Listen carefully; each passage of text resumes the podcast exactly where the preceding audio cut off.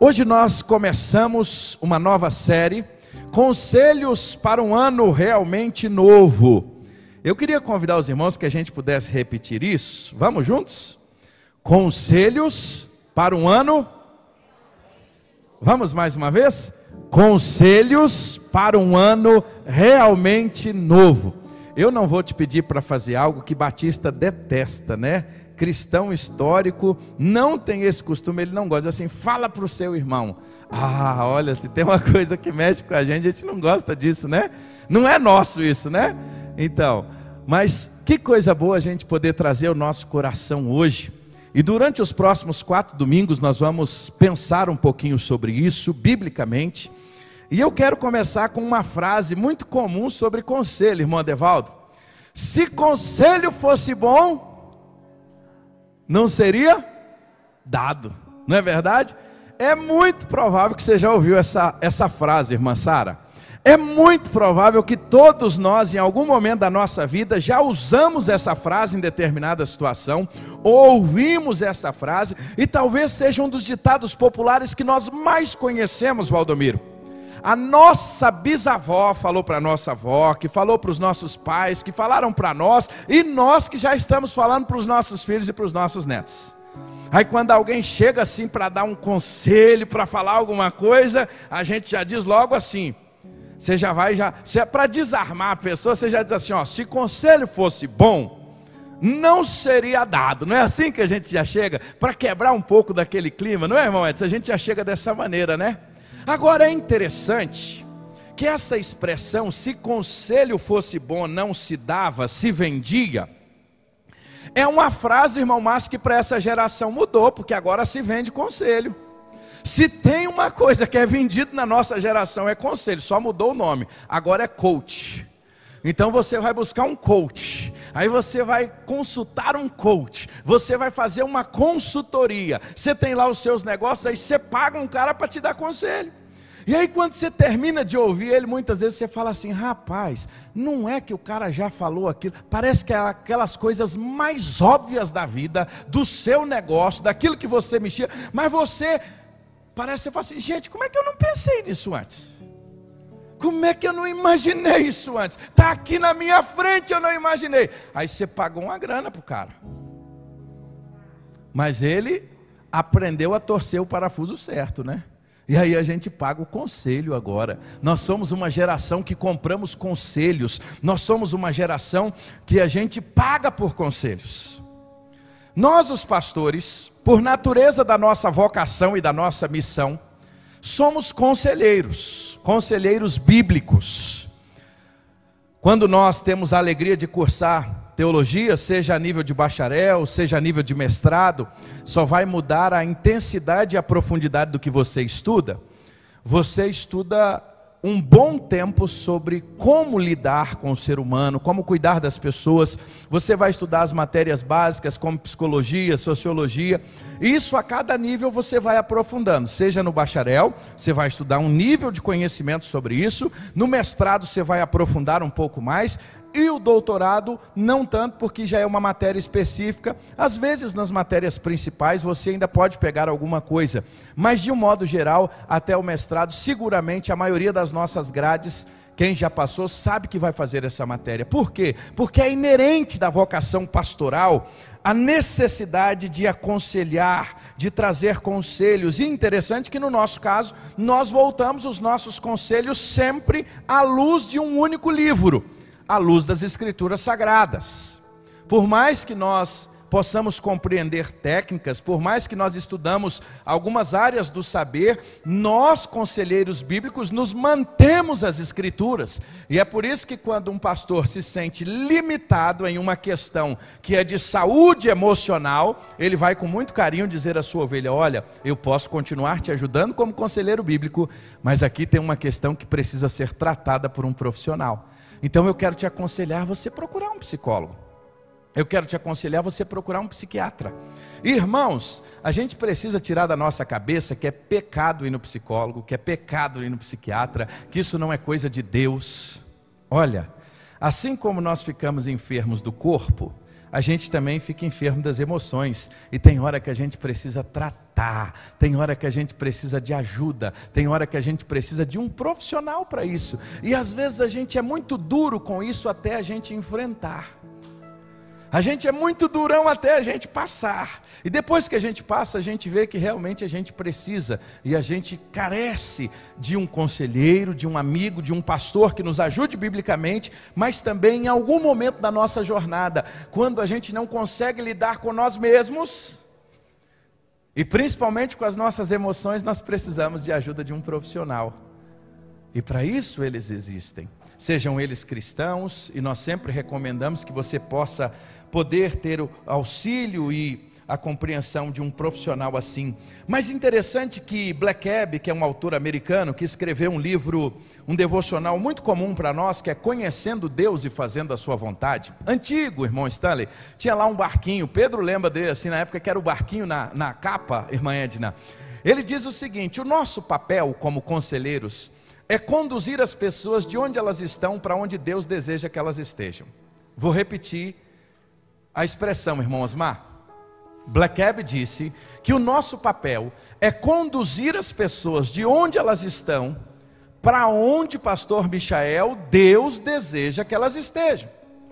E é interessante, Gilberto, que quando a gente pesquisa a palavra conduzir, na língua portuguesa dá o sentimento, Anderson, de dirigir, dar direção, orientar, mostrar, direcionar. Conduzir é bem diferente de carregar. Vou repetir isso. Conduzir é bem diferente de carregar. E às vezes nós nos equivocamos acerca dos conselhos, seja com o profissional, seja com o psicólogo, seja com o conselheiro bíblico, seja com o pastor. Quando nós gostaríamos que o outro tomasse por nós as decisões que nós precisamos tomar. É por isso que aconselhar é conduzir, é orientar. E a maioria dos conselheiros bíblicos se tornam conselheiros diretivos, porque as escrituras dão a direção, mas não diretivo quanto à ação. A ação é sua. A ação é minha, a decisão, Otávio, é nossa. Nós sabemos os caminhos, mas nós precisamos agir. Então, conduzir é bem diferente do que carregar ou fazer algo por alguém. A diferença, talvez, do conselheiro bíblico, do sacerdote, para o profissional, é que a relação da vocação, nos faz ter um sentimento, não estou dizendo que o profissional não tenha, mas a relação da vocação nos faz vivenciar a compaixão de uma forma muito profunda. E aí, nós pastores sofremos, choramos, sentimos, e principalmente quando a gente em Deus busca mostrar o que as Escrituras dizem e que por alguma razão aquele a quem a gente está orientando prefere tomar outros caminhos. Talvez para o profissional, e com todo respeito, isso não é um comentário depreciativo de maneira alguma. O profissional, quando ele orienta alguém e esta pessoa não quis assim seguir a sua direção, a sua orientação, ok, nós pastores não, a gente chora, a gente vai para o joelho e a gente fica ali, é noite de sono. Sabe por quê? Porque existe a compaixão aí. Não estou dizendo que não há por parte do profissional, mas é diferente. É mais do que uma sessão, é mais do que um set. É andar juntos, é chorar juntos, é estar lado a lado. É por isso então que durante as próximas semanas eu quero junto com você e hoje a gente vai explorar um pouquinho mais. Nós vamos hoje gastar um pouquinho mais de tempo do nosso normal, só para a gente fazer essa introdução. É que eu quero, como pastor, durante os próximos dias, trazer para você, os próximos domingos, sobre conselhos. Porque nós podemos ouvir bons conselhos, tem pessoas que talvez não seriam pessoas apropriadas para te dar um conselho, tem gente que poderia lhe dar um conselho, mas eu quero lhe dizer uma coisa: o melhor conselho para as nossas vidas, nós vamos encontrar aqui, ó, nas Escrituras Sagradas. É aqui que nós vamos nos debruçar, Del, para nós aprendermos do Senhor. Em um livro, por exemplo, como Provérbios, nós poderíamos passar aqui durante semanas estudando Provérbios, quando o Senhor vai dizer que o temor ao Senhor é o princípio do conhecimento, é o princípio da sabedoria. E aí ele vai dizer que os insensatos desprezam a disciplina. Provérbios 12, 15 vai dizer que o sábio ouve os conselhos.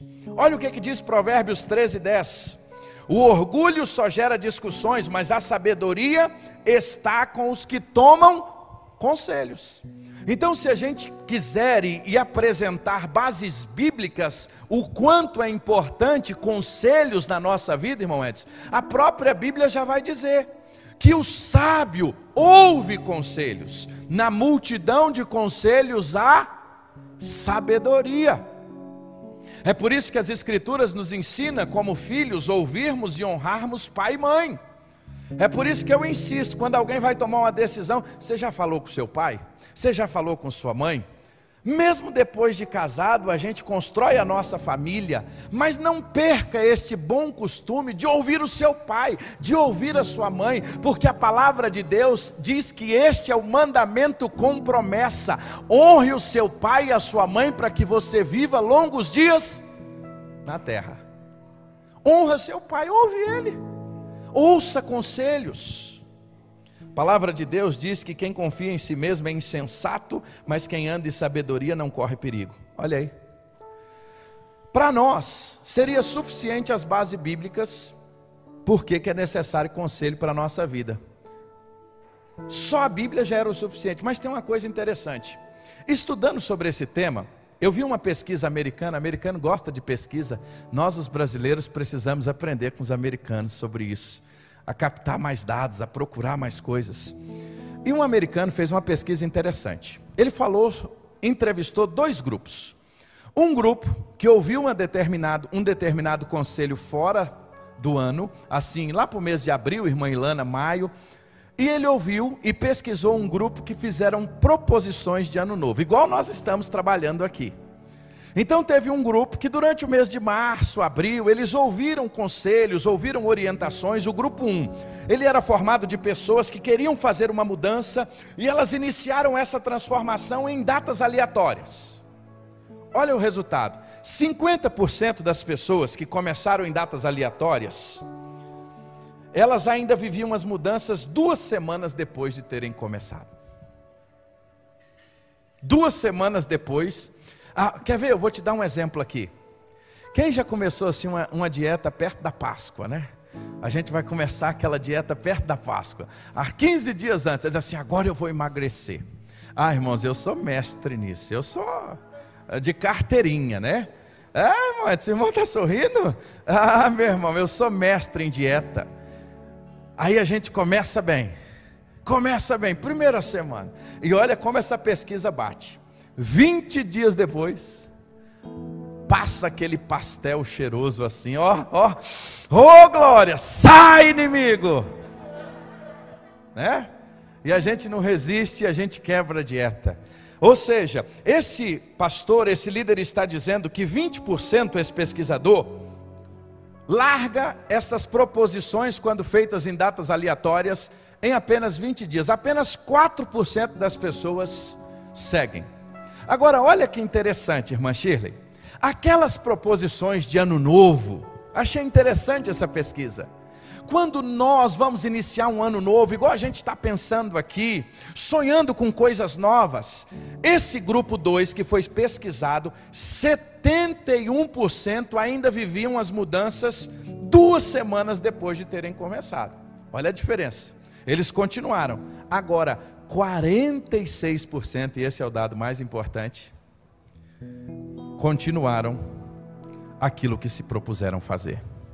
Isso significa que praticamente a cada dois, um prosseguiu. Valeu a pena, não valeu?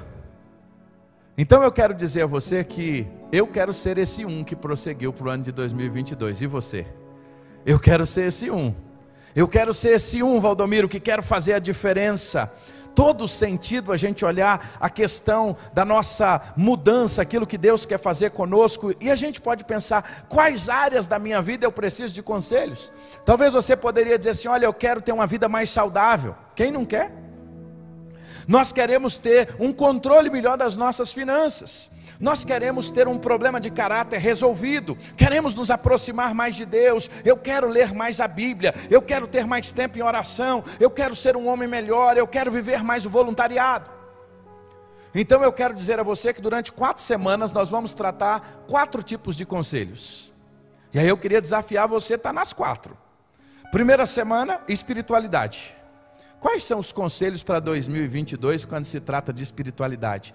E por que a gente começa por espiritualidade? Porque nós cristãos acreditamos que a base da nossa vida está aqui. Se a espiritualidade vai mal, se a vida espiritual vai mal, a gente não consegue ir mais a lugar nenhum. Então a gente precisa começar a casa não é pelo telhado não, a gente tem que começar pela base. E a base é a vida espiritual. Então a gente vai começar falando sobre vida espiritual. Depois nós vamos falar sobre família. Sabe por quê? Porque depois da vida espiritual, o mais importante que a gente tem não são os nossos empregos, com toda sinceridade, por mais que ele é importante, mais importante que a gente tem é a nossa casa, gente. Porque se a casa vai mal, o resto tudo vai mal. Então a casa tem que estar tá boa. Quais são os conselhos para a nossa família em 2022? É família, o segundo domingo. Depois nós vamos falar, sabe sobre o que? O cotidiano. Conselhos para a nossa vida cotidiana. Quer ver um tema que nós vamos abordar aqui no terceiro domingo, que é um desafio para nós? Como você lida com a procrastinação? Hum, procrastinação. Daqui a pouco eu faço. Minha irmã, quantas vezes o seu marido fala isso? Daqui a pouco eu faço. Olha, tô, já ia olhar aqui caçando a Samara, né? Samara não estava bem hoje. Ela ficou em casa, mas ela está me vendo pela tela agora. Quantas vezes eu falo para Samara assim: Ô oh, Samara, tô indo, tô indo. Você assume seu pecado também, meu irmão? Tô indo. Procrastinação. Ah, começa a estudar para o concurso. Eu vou começar. Tô indo. Isso é procrastinação e nunca começa. Mas isso é lá no terceiro domingo. E aí no último domingo nós vamos falar de futuro, né? Avaliar essas expectativas. E nós vamos começar então hoje falando sobre como como iniciar 2022, Dalmo, com um ano realmente novo? Só tem um jeito. Para que 2022 seja um ano realmente novo, Deus precisa, Valdomiro, ser prioridade nas nossas vidas. E aí eu quero convidar você a abrir Mateus capítulo 6, porque não existe nada melhor do que as palavras de Jesus acerca de prioridade. E Jesus nos ensina sobre prioridade. E Jesus nos mostra qual é o caminho de prioridades que nós precisamos ter. E uma das coisas mais preciosas para o nosso crescimento, irmãos, é nós pararmos hoje e nos próximos minutos nós vamos fazer uma avaliação com sinceridade como nós estamos tratando a nossas a Deus como nossa prioridade ou as nossas prioridades em Deus. Eu gosto dessa palavra sincero e ela agora na pandemia ela ficou é, muito fácil de ser exemplificada, porque ela tinha relação com as máscaras no tempo antigo. Sincero vem de sem cera. Então os artistas se pintavam com cera e a ideia era que ser sincero era tirar a cera e mostrar o seu rosto real. Tem uma outra explicação muito interessante sobre esse termo, que foi um edito de um senador romano ele editou um decreto que as esculturas em Roma, o que, que eles faziam? Era escultura, se não era muito bonita, aí eles pegavam a massa, davam uma maquiada na escultura, com a cera, para deixar a escultura bonita. Aí houve um edito em Roma que as esculturas pudessem ser sinceras, ou seja, sem cera, a realidade. Hoje a gente precisa começar essa nossa jornada pedindo ao Senhor sinceridade no nosso coração. Como a gente lida tendo Deus como prioridade? Nós vamos avaliar isso hoje juntos. E eu quero começar com você lendo esse texto, Mateus capítulo 6, verso 33. O que é que diz aí? Buscai, pois,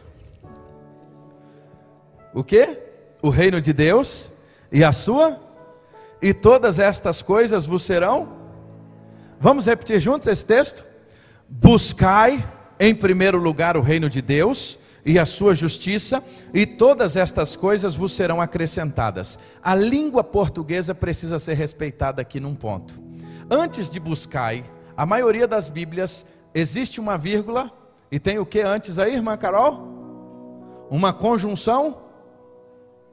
É isso mesmo? Mas, porém, todavia, adversativa, está correto? Então, quando nós temos essa conjunção, significa que o que está sendo apresentado aqui é diferente do que foi apresentado anteriormente.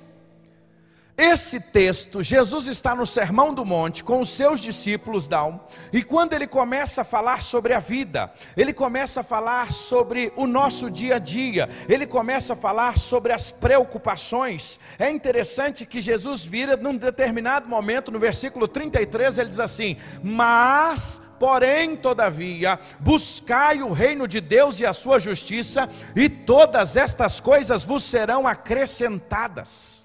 A nova tradução da linguagem de hoje usa esse texto, traduz da seguinte forma: Portanto, ponham em primeiro lugar na sua vida o reino de Deus e aquilo que Deus quer, e Ele lhe dará todas as coisas.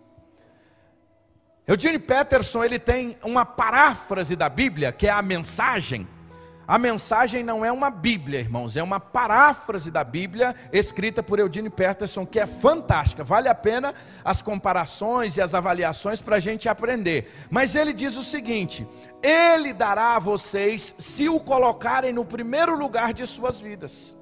Ele dará o quê? Nós precisamos aprender a perguntar para o texto. O que que o Senhor quer nos dar? O que que essa adversativa que tem no texto, Gabriel, que diz mas o que que ele falou anteriormente, que num determinado momento ele diz: "Mas, porém, todavia, se buscar em primeiro lugar o reino de Deus e a sua justiça, as demais coisas vos serão acrescentadas." Se você voltar um pouco mais, você vai ver que a partir do verso de número 22, o Senhor estava falando sobre a lâmpada para o corpo, que são os nossos olhos. Se os seus olhos forem bons, todo o seu corpo será bom. E ele nesse discurso, ele vai entrar então nos levando a uma a um momento de reflexão. E ele pergunta: ninguém pode servir a dois senhores. Ele afirma: ninguém pode servir a dois senhores. Ou você vai servir um e odiar a outro, ou amar um e odiar a outro. Vocês não podem servir a Deus e as riquezas. Ele abre a sessão, Anderson, falando sobre servir a Deus ou servir as riquezas. E logo em seguida, ele falar em servir a Deus e as riquezas, ele começa a falar sobre as nossas preocupações. Olha como é que o texto é interessante. Lembra que quando a Bíblia foi escrita, quando Mateus escreveu o Sermão do Monte, não estava dividido em capítulos e versículos. Aprenda a ler a Bíblia esquecendo capítulo e versículo, é um texto só. Aprenda a ler a Bíblia, e eu tenho insistido com os irmãos. Confira aí, traz a sua Bíblia em papel, traz o seu caderninho, veja se o que o pastor está pregando está aí. O que, que ele estava dizendo, Márcio? Ele está chamando uma reflexão que enquanto nós ficamos discutindo se nós servimos a Deus e a Mamon, nós passamos na nossa vida esse conflito a quem a gente vai servir. E esse conflito, na maioria das vezes, ele é justificado pela necessidade. Ele começa sendo justificado na nossa. Olha o tanto que isso é interessante. Ele começa a ser justificado na nossa vida a necessidade da busca de mais recursos, a necessidade da busca de mais dinheiro, de mais coisas em prol da necessidade. Ah, eu preciso, eu preciso, eu preciso, então eu vou buscar. Aí num determinado momento você, numa linha muito fina, você deixa de servir a Deus e passa a servir a Mamon. O problema, irmãos, não é ser rico. Ser rico não é pecado, em nenhum momento. O problema é quando a gente passa a amar o dinheiro. Aí é o pecado. É quando o dinheiro passa a ser o nosso Deus. E é interessante que Deus está usando a, a Mateus para narrar isso, as palavras de Jesus no Sermão do Monte, aí Jesus começa a falar das preocupações. Depois dele dizer, ninguém pode servir a dois senhores, ele diz, ele diz assim: Não andeis cuidadosos quanto à vossa vida, pelo que haveis de comer, pelo que haveis de beber, nem quanto ao vosso corpo, pelo que haveis de vestir. Não é a vida mais do que o mantimento e o corpo mais do que o vestuário? Olha para as aves dos céus, que nem semeiam e nem cegam, eles não têm celeiros, elas não têm celeiros, o vosso Pai não as alimenta. Não tem, Valdomiro, você mais valor do que o pardal, Valdomiro. É isso que Jesus está dizendo. Se o pardal que não planta, se o pardal que não tem celeiro, ele tem, e você, Carol? Jesus está dizendo: não tem você mais valor. Aí no 27 ele diz assim: Qual de vós poderá, com todos os seus cuidados, acrescentar um côvado à sua estatura? Um côvado, irmãos, era essa medida aqui, ó, do cotovelo à metade do dedo uh, indicador. Aproximadamente 45 centímetros. Qual é o sentido aqui? Será que você pode, na sua jornada da sua vida, aumentar 45 centímetros na sua estrada? Pode não, querido, porque a palavra de Deus diz que os nossos dias estão contados, Deus sabe de todos eles, o dia que começa e o dia que termina. Nós não aumentamos nada, nada, nada, nada. E o Senhor Jesus, nessa reflexão, ele segue: olha os lírios dos campos, eles não trabalham nem fiam, nem Salomão, em toda a sua glória, se vestiu como qualquer um deles. E nessa reflexão ele vem falando: não andeis inquietos com o que comeremos, com o que beberemos, com o que nos vestiremos, porque todas estas coisas os gentios procuram. De certo, vosso Pai celestial, vosso Pai celestial bem sabe o que você necessita de todas estas coisas. Mas agora entra o mas. Por isso que a Bíblia precisa ser lida no seu contexto. Para a gente não usar o texto para pretexto. Mas, porém, todavia, Buscai em primeiro lugar o reino de Deus e a sua justiça, e as demais coisas, ou todas estas coisas, que coisas que ele está dizendo? Aqui ele acabou de se referir as nossas inquietações quanto ao comer, quanto ao vestir, quanto aos recursos, quanto pagar as contas. Ele está dizendo assim: ponha Deus em prioridade na sua vida e nos seus planos, que todas essas demais coisas virão naturalmente essas coisas vão vir como consequência da busca de Deus em primeiro lugar. Sabe por quê? Porque você não vai acrescentar nem sequer 45 centímetros na sua vida. Aí agora eu quero te fazer uma pergunta muito sincera: Como anda Deus nas suas prioridades? Como Deus é ou está no nível da sua agenda? Como você gasta o seu tempo fazendo a sua semana? O que mais você espera fazer durante a sua semana? Quando você olha para a sua semana, como Deus aparece no seu grau de prioridade, como o Senhor que você diz servir. Eu acho interessante que, como pastor, muitas vezes a gente diz assim: cara, como é que está a sua vida com Deus? Todo Uber que eu entro é a primeira pergunta que eu faço: onde vai passar a eternidade? Como é que está a sua vida com Deus? A maioria das pessoas diz assim: olha, está maravilhosa, Deus é minha prioridade. Quando foi a última vez que você leu a sua palavra? Quando foi a última vez que você falou com Ele? Quando foi a última vez que você teve com a sua igreja? Aí quando você começa a refinar as perguntas e fazer aquele kit de perguntas básicas para a nossa vida, aquele checklist básico, Aí a gente começa a descobrir uma coisa: que Ele não é toda essa prioridade na nossa vida, como nós afirmamos ser. A gente fala de Deus, a gente até diz que Ele é prioridade, mas na hora que a gente faz o checklist mesmo, irmã Valdeneide, isso é mais ou menos igual eu assim. Como é que está a pressão? Pressão está boa. Como é que está a sua pressão? Está maravilhosa. Como é que está a pressão? Muito boa bota o aparelho. Tinha uma época que a minha vida estava assim, 14 por 9. Que pressão é essa boa com 14 por 9, rapaz? Tem que estar 12 por 8.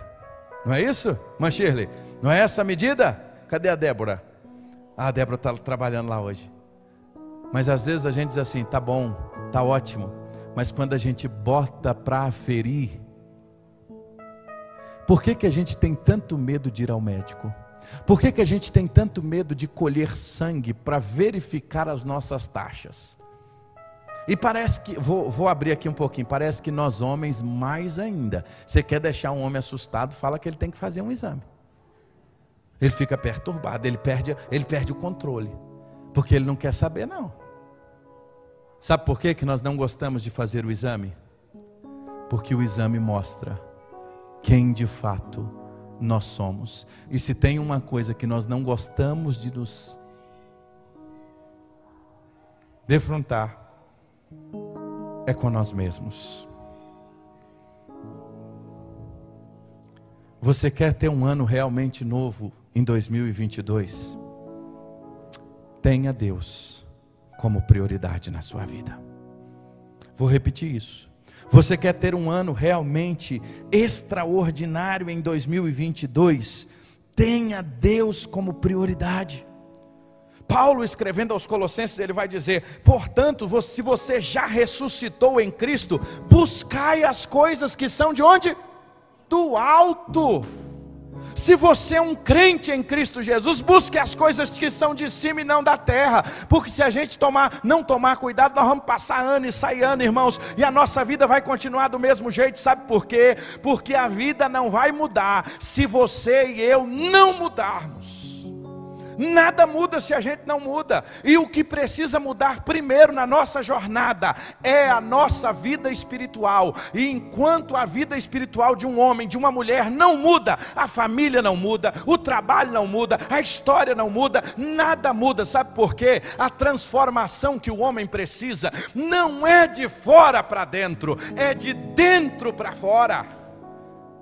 Léo Kreb tem um livro extraordinário sobre isso, Valdomiro. Às vezes nós queremos mudar o nosso exterior e nós achamos que se a gente der uma emagrecida vai ficar tudo bem. A gente acha que se mudar de trabalho vai ficar tudo bem. A gente acha que se der uma corridinha, pegar uma bicicleta, fazer uma coisa, fazer outra, isso é importante? É.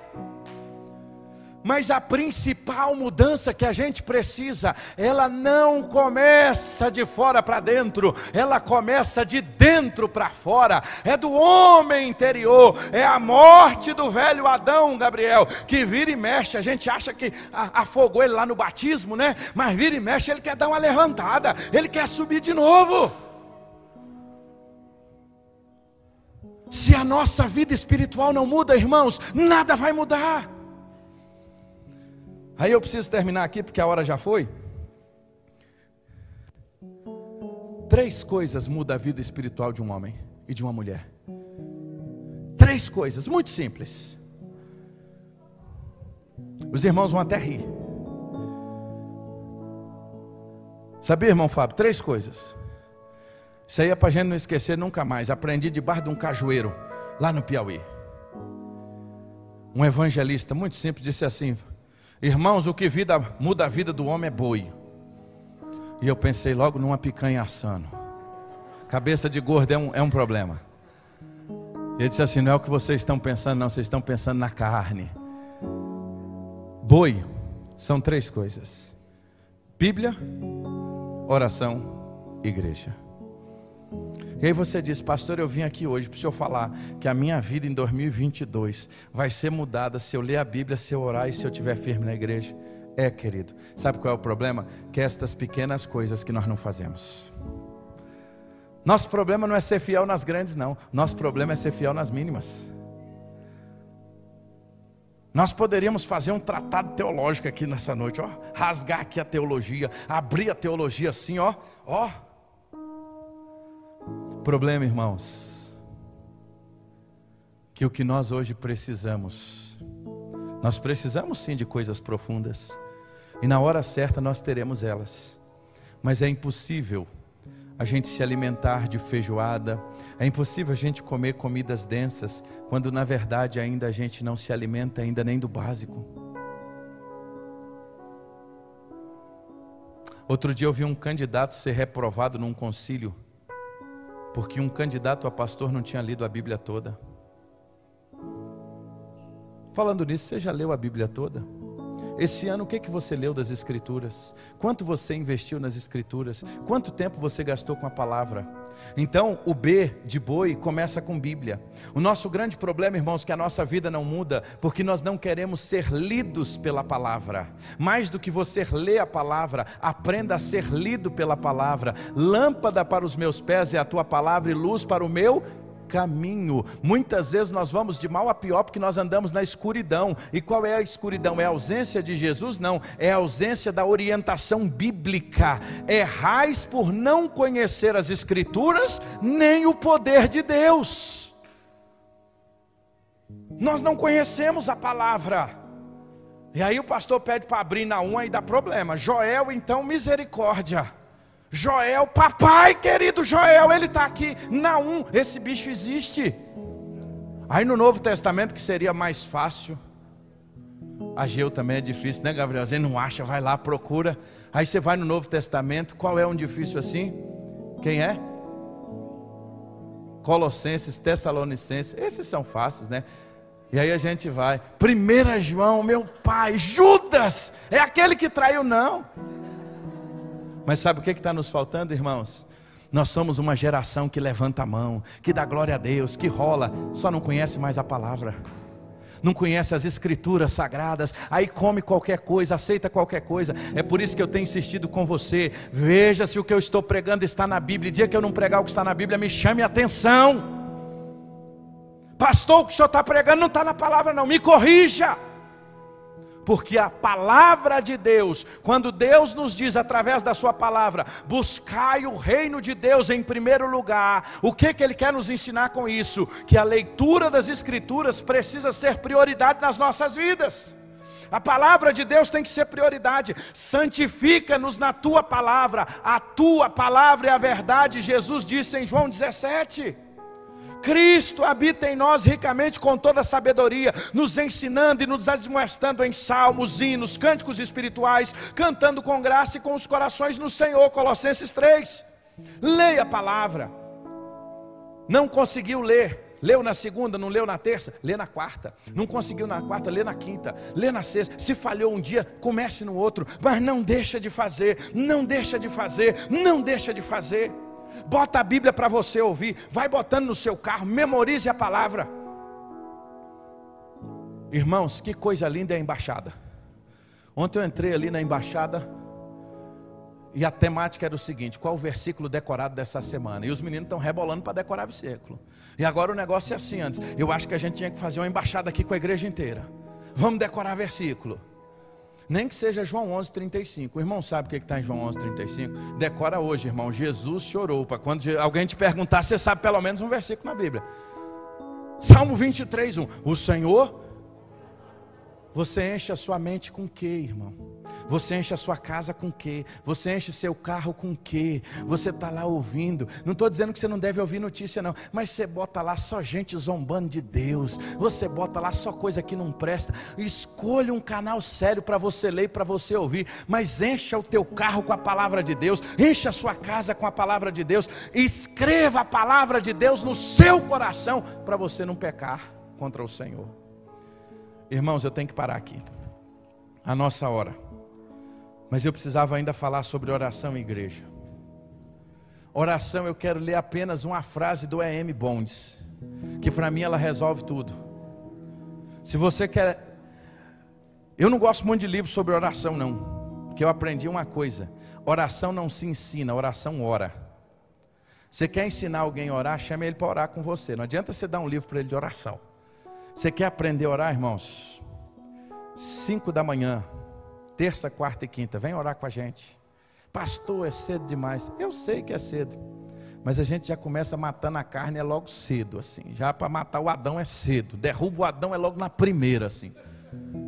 Já bate o bicho. Ah, esse horário é difícil para mim. Então ora à noite. Como o pastor Michael falou hoje. Tá difícil para mim orar de manhã. Não tem problema, ora à noite. Pastor, eu oro à tarde. Tá bom, ora à tarde. Sabe o que, que a gente não pode? É deixar de orar. O M. Bonds tem um livro dele, O Poder Através da Oração. Esse livro vale a pena a gente estudar ele aqui, Pastor Michel, na escola.